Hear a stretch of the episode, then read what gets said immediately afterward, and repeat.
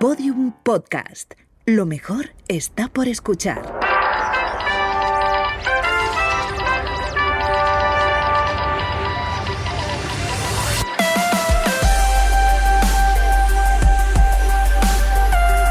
Tentación a Medianoche, un podcast que homenajea la radionovela escrita por Rafael Barón en adaptación de su novela homónima y realizada para la cadena Ser en el año 1973.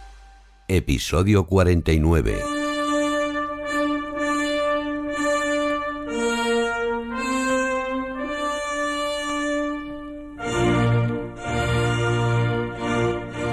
La cadena Ser presenta a todas sus grandes estrellas en Tentación a medianoche. Novela original de Rafael Barón. Con Julio Varela como narrador. Enrique Aroca, realizador musical.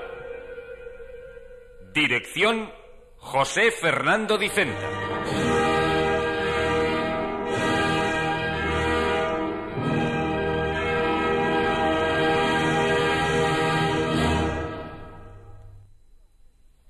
Este programa llega a ustedes por atención de Danone, Fontaneda y Majefesa.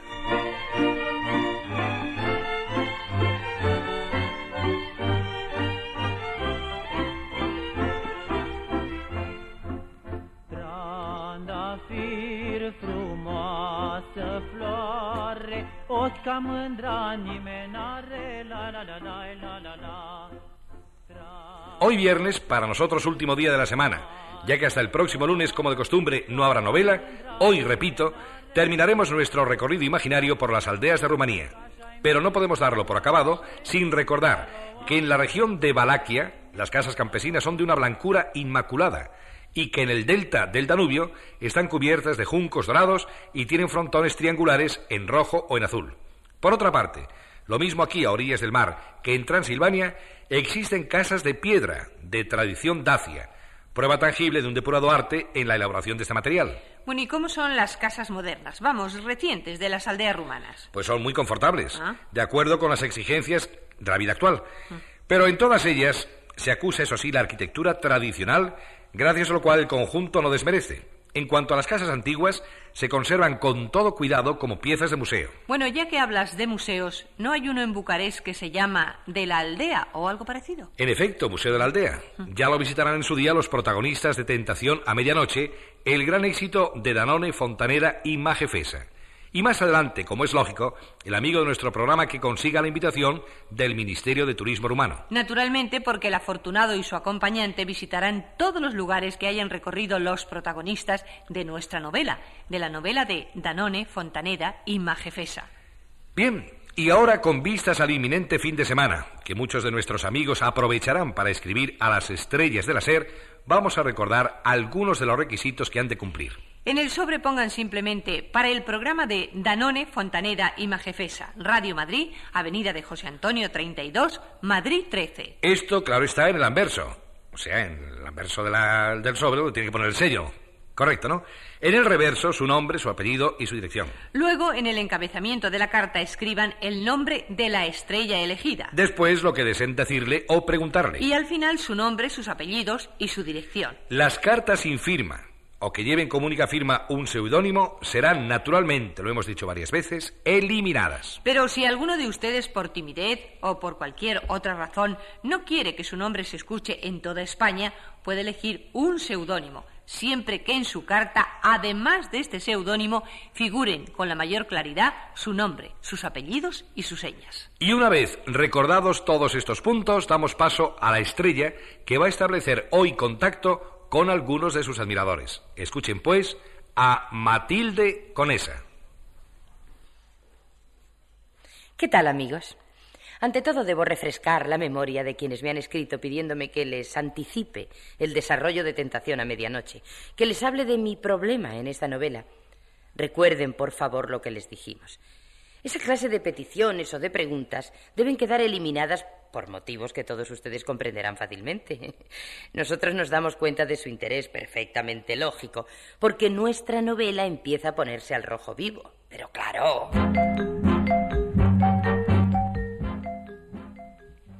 Para una amiga de Sevilla que firma Sonia. Su nombre, apellidos y dirección vienen también en su carta, desde luego.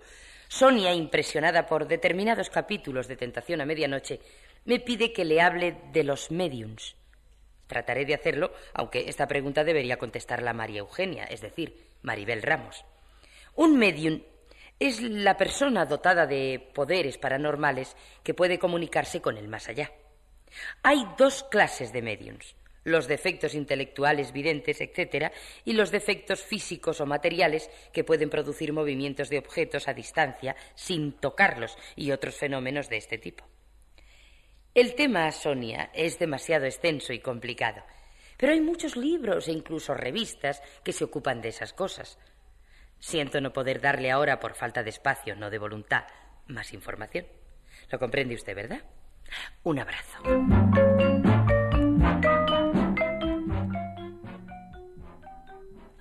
Por favor, amigos, tengan bien presente al escribir a las estrellas de la SER que en el sobre solo deben poner para el programa de Danone, Fontaneda y Majefesa.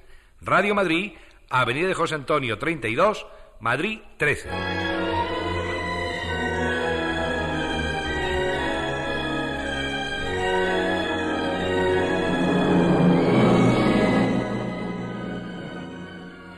Gloria no hubiese podido determinar con exactitud cuándo se había iniciado en el marido de María Eugenia aquel cambio peligroso. Acostumbrada a mirarle desde muy jovencita como a un hermano, tenía en Fernando plena confianza. Por eso, cuando él le dedicaba algún piropo, lo tomaba unas veces a broma y otras como un elogio fraternal sin mayor trascendencia. Se reía y le contestaba en tono festivo, halagada, sí, pero de igual modo que si el piropo se lo hubiera dicho María Eugenia o la misma Luisa. ¿Cómo iba a imaginarse o a sospechar otra cosa? Fernando para ella no era un hombre igual que los demás. Le quería como si fuese de verdad hermano suyo, hermano de sangre, despreciando el término cuñado que le parecía distanciante, o también como a un padre milagrosamente joven. Y estaba segura de que él le correspondía de acuerdo con este imaginario parentesco que la convertía en hermana menor o en hija demasiado crecida del marido de María Eugenia. Por eso, al comprender la verdad, fueron aún mayores su confusión y su congoja.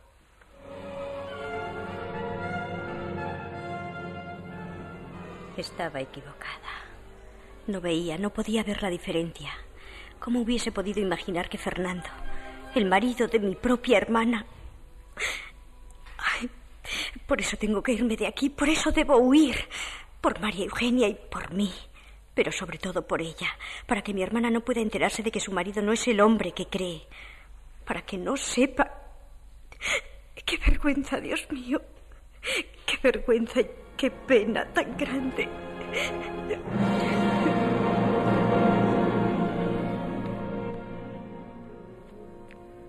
La vergüenza que Gloria sentía no era suya, no se debía a nada que ella hubiera hecho, sino a la situación, al disimulado pero tenaz acoso de Fernando.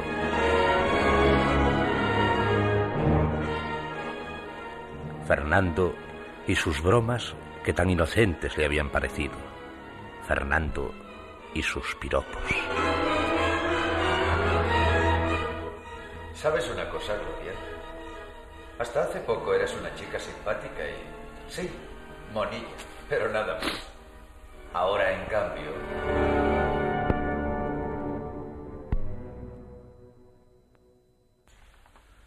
No fue, sin embargo, un piropo, sino una mirada profunda, intensa y reveladora lo que a Gloria le obligó a comprender su error. Una mirada sorprendida al volverse hacia Fernando cuando éste no lo esperaba para pedirle su opinión en el asunto intrascendente que María Eugenia y ella discutían muy divertidas desde hacía rato, una noche, mientras cenaban. No, hermanita, no estoy de acuerdo contigo. ¿eh? Lo siento, Gloria, pero tendré que seguir llevándote la contraria. Y como soy mayor que tú... Eso no vale. Entonces reclamaré ayuda. Vamos a ver, Fernando. ¿A ti qué te parece? Sí. En aquel preciso momento fue cuando la verdad la vislumbró, haciéndole un daño inconmensurable. La revelación solo duró unos segundos, porque Fernando cambió rápidamente de expresión, incorporándose natural y tranquilo a la conversación. Pero Gloria había dispuesto el tiempo necesario para captar, con íntimo y turbador desasosiego, la abrasadora mirada fija en ella antes de que los ojos de su cuñado, tras un rápido parpadeo, volvieran a ser los de costumbre. Prefiero no opinar, Gloria. No te conviene que lo haga porque estoy, como siempre, de completo acuerdo con mi mujer. Uy, pobre Gloria. Qué desilusión. Ella que estaba tan segura de contar con tu apoyo, Fernando. ¿Qué le voy a hacer? Soy sincero. Incapaz de mentir ni por compromiso.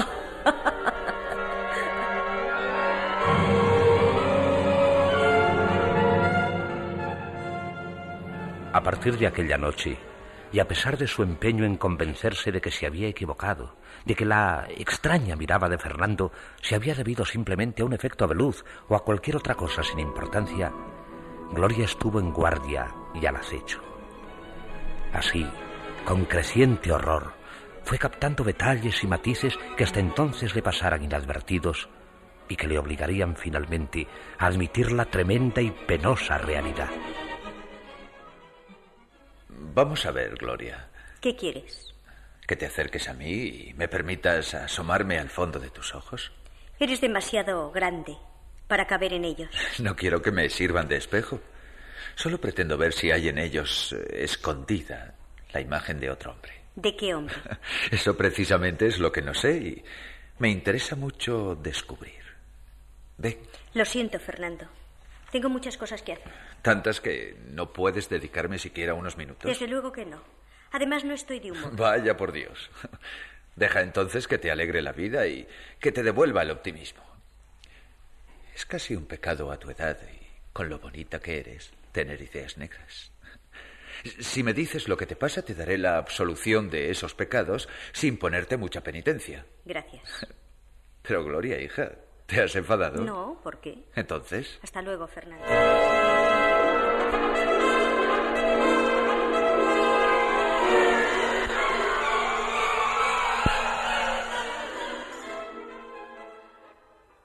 El convencimiento de que el marido de María Eugenia estaba enamorado de ella la llevó a otra conclusión. Tenía que evitar dentro de lo posible el encontrarse a solas con Fernando y además cambiar de casa en cuanto estuviese capacitada para hacerlo. Sus frecuentes salidas, motivadas en apariencia por un súbito deseo de mayor libertad, harían que disminuyesen las ocasiones de ver a su cuñado y, cosa más importante aún, le facilitarían, a costa de una serie de discusiones familiares, la excusa que necesitaba para instalarse por su cuenta sin verse obligada a revelarle la verdad a María Eugenia.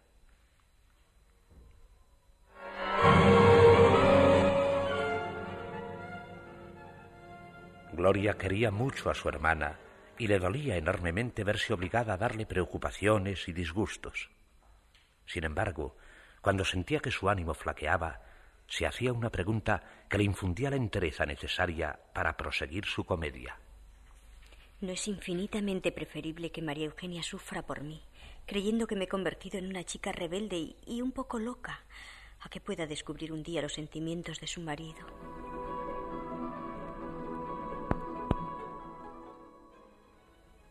Por defender, por salvar la felicidad de su hermana, Gloria se sacrificaba. Enfrentada con el dilema de tener que elegir entre dos males, se había decidido por el menor, que era el que a ella le ponía en evidencia.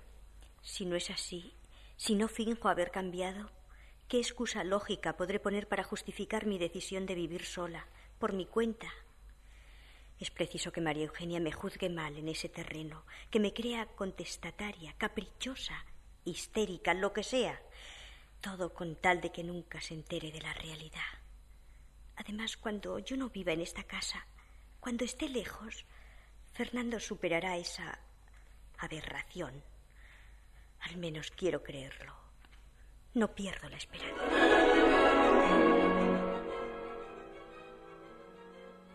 Lo peor para Gloria fue intuir, mucho antes de ocurrírsele la idea del viaje, que el marido de María Eugenia sabía o sospechaba que ella se había dado cuenta de sus sentimientos.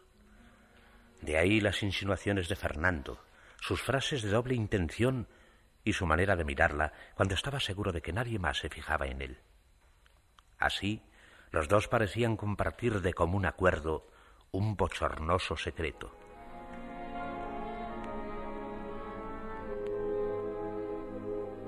Oye, Gloria. Gloria, niña, no finjas que no me has oído. Eh, pero, ¿qué haces? ¿A dónde vas? ¿Por qué huyes de mí?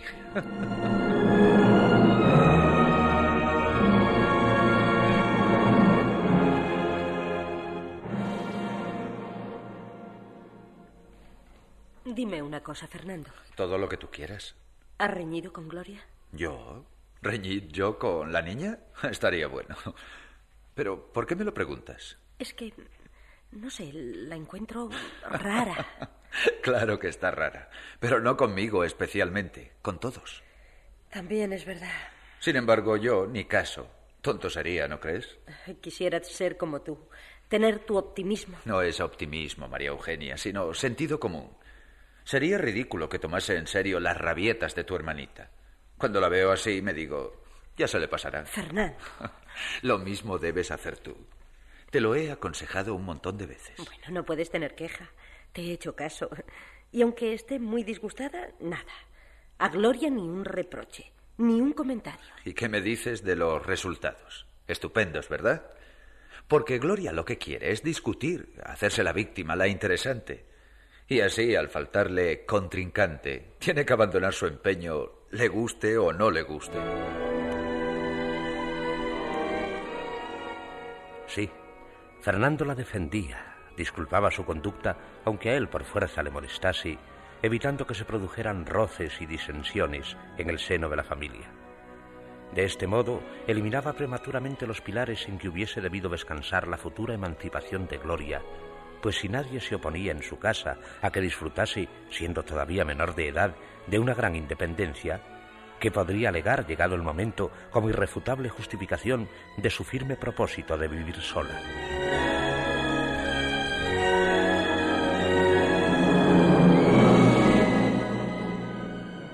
Decidida a marcharse por encima de todo, Gloria lamentaba que la astucia de Fernando estuviese destruyendo sistemática y anticipadamente su coartada. Todo esto me obligará a comportarme de un modo tan arbitrario y tan caprichoso en apariencia como, como la vida que vengo haciendo desde que leí la verdad en los ojos de Fernando.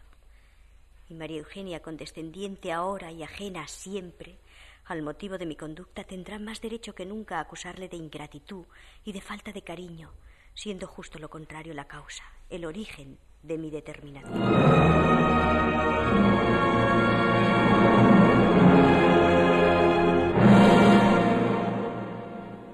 Un día, durante la sobremesa, cuando María Eugenia les dejó solos un momento, Fernando aprovechó para inclinarse hacia Gloria, hablándole confidencialmente.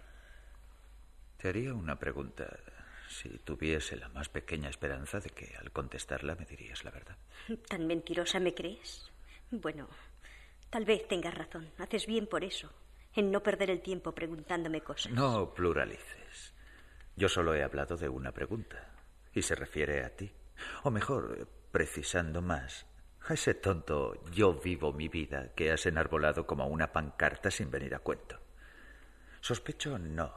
Estoy seguro de que no eres sincera, de que te paseas de la mañana a la noche con tu cartelón al hombro como una sufragista de principios de siglo. No porque te sientas más progre ni más revolucionaria que hace unos meses, sino... ¿Por qué, Gloria? Tu pregunta es tan absurda que no merece respuesta. Mi hermana que me conoce, lógicamente, mucho mejor que tú, te dirá lo mismo. María Eugenia es demasiado ingenua para llegar hasta el fondo de las cosas. Y sus facultades paranormales, que podrían servirle de ayuda, no funcionan. Está visto con el estímulo de los incidentes de la vida cotidiana. Es una suerte, ¿verdad, Gloria? No me parece bien que tomes a broma esas cosas. ¿A broma? No, no, en absoluto. Tú sabes muy bien que son ciertas. Recuerda, por ejemplo, la muerte de vuestro amigo Pedro. No hay y- por qué hablar ahora del pobre Pedro. Dejemos en paz a la muerte y sigamos ocupándonos de la vida. De tu vida, Gloria. De tu vida y de esa libertad que reclamas sin que nadie te la haya negado. Repetiré mi pregunta. ¿Por qué? Mira, Fernando. Sí, Gloria. ¿Por qué? Dímelo. Exactamente, ¿qué es lo que te propones? ¿Dar pie a una guerra civil familiar? ¿O deseas tan solo provocarme? ¡Ay, Dios mío!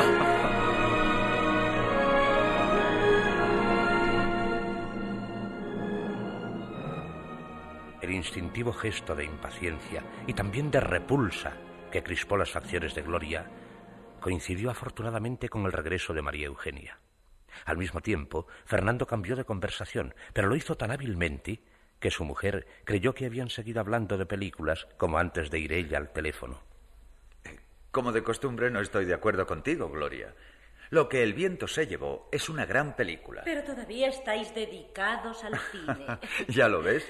Y sin ponernos de acuerdo, que es lo peor. Tu hermana es mucho más intelectual que yo, puro arte y ensayo. También a mí me gusta ese tipo de cine. Por cierto, Gloria, ¿por qué no vamos a ver la que han estrenado el lunes? Es de Chabrol. Te interesará, ¿verdad?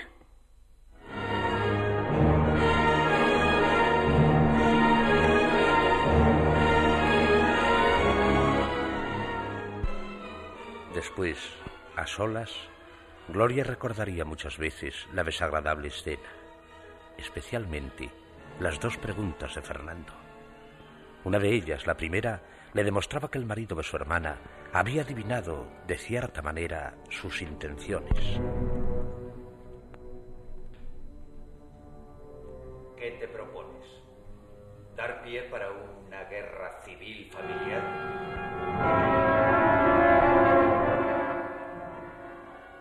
La segunda, por el contrario, le resultaba tan humillante como el peor insulto. ¿O deseas tan solo provocarme?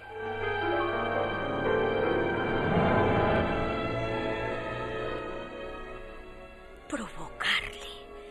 ¿Creerá de verdad ese sinvergüenza que yo, al rehuirle, al permanecer fuera de casa la mayor parte del tiempo, me propongo encelarle, obligarle a, a cortar distancias, a dar en suma un paso trascendental, definitivo y vergonzoso? No, imposible, no puede imaginar tal cosa. Pero eso sí, ahora tanto él como yo tenemos la certeza de que el otro sabe, como el juego infantil. Yo sé que él sabe que yo sé que... ¡Ay, Dios mío! Y es como si estuviésemos de acuerdo, como si fuéramos cómplices. ¡Qué asco! ¡Qué vergüenza!